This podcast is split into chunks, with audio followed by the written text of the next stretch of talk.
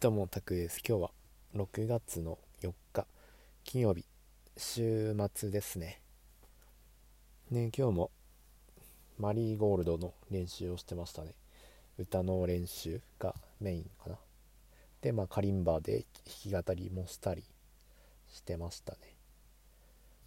でなんか録音？録音じゃない。動画も撮ってみたりしたんですけどまだでも公開できるレベルではないなって感じですね。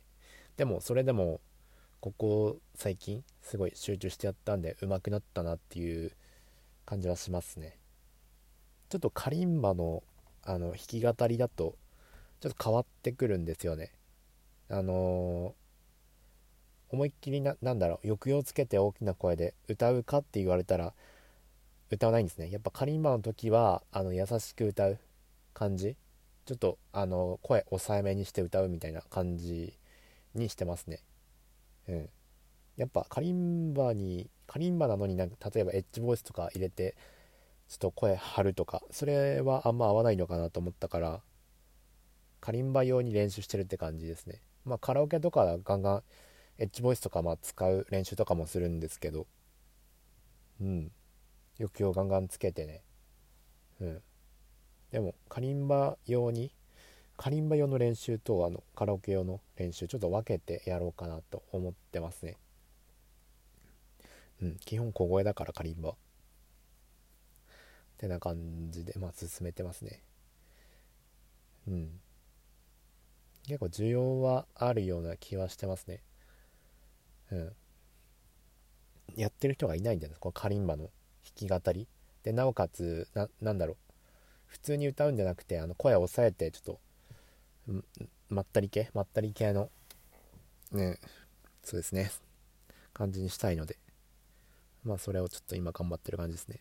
他にやったことで言うとカリンバは他にスパークルとスパークルと煙突町のペルをちょっと練習したって感じですね。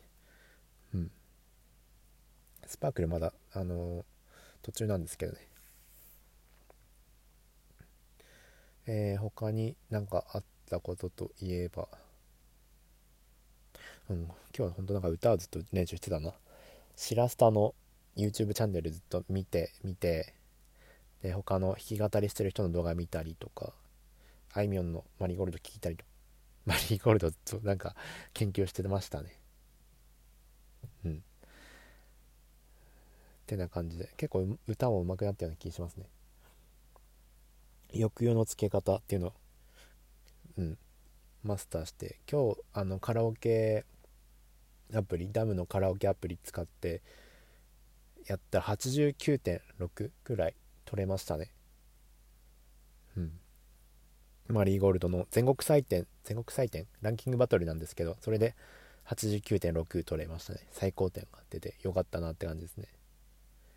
で普通の採点精密採点でもまあ86取れたんですごい点数も上がってきてであのダム録音機能ついてるんですけどそれで自分の声あの聞いてみたらね結構上手くなったなって感じですね。あの毎回あの録音して聞いてるんですけどうん今が一番上手くなったなって感じ。うん普通になんだろう友達とカラオケとかに行ってももう恥ずかしくないぐらいのレベルまでは来てますね。でワンチャンうまいって言われる可能性はありますね。あの友達同士で行った時に。カラオケとか行った時におうまいねって言われるぐらいのレベルまではちょっと練習してなってきたような気がしますね。元がちょっとひどすぎたんでね。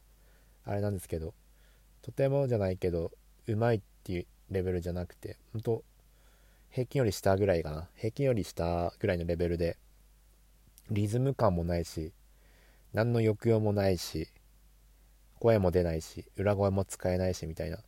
状態からまあカリンバの練習をカリンバの練習をしたことを機にまあ歌の練習もちょっと始めたんですけどまあ格段に上手くなってるなっていうのは言えますね。うん点数もねなん3点か4点ぐらい上がったんですよね。前の点数より。あの最高点が。34点ぐらい上がってるので本当うん。いい感じですね。うん。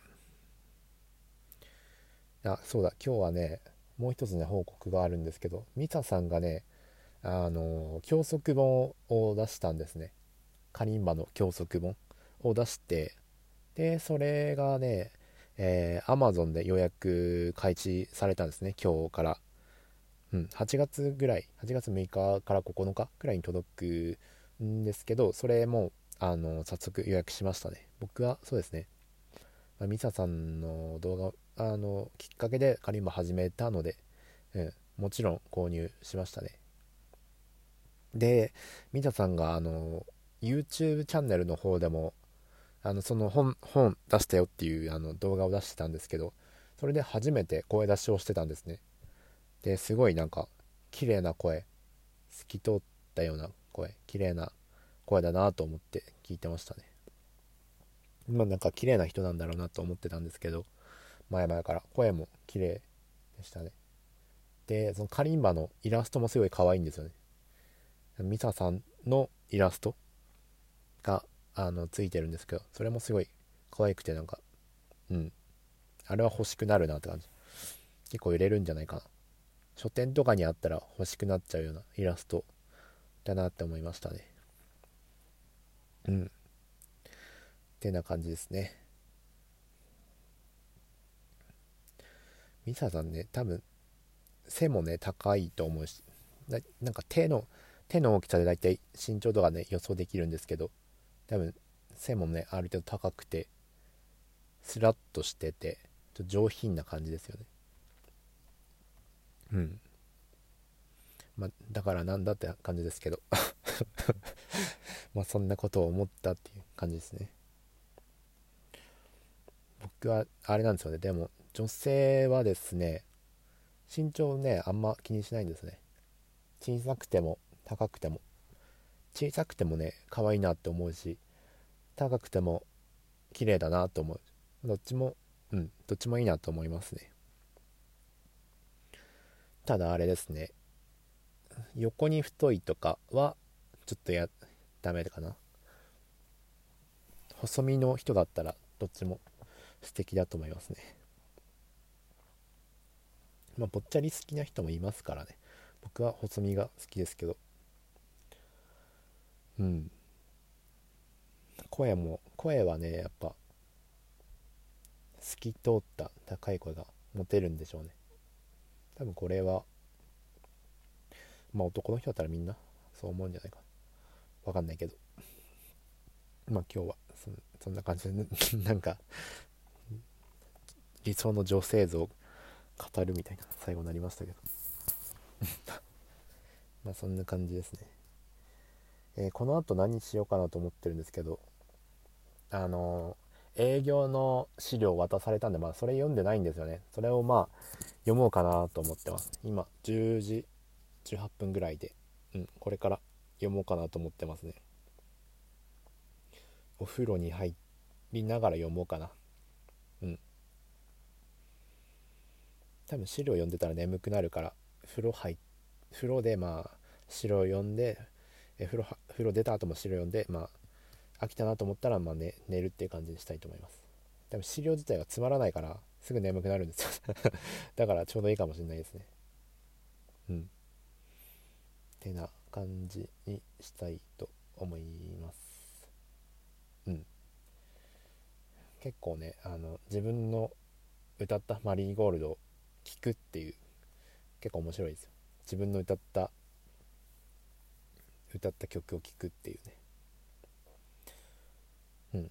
最初はね変な気持ちになりますよあの本当ひどいなひどいというか自分の声ってねあの自分の声録音してまあ聞いてみると分かるんですけどど気も気持ち悪いというかなんか恥ずかしいなと思うんですよね。あの自分が話してる声と実際に聞こえてる声って全然違ったりするんですよね。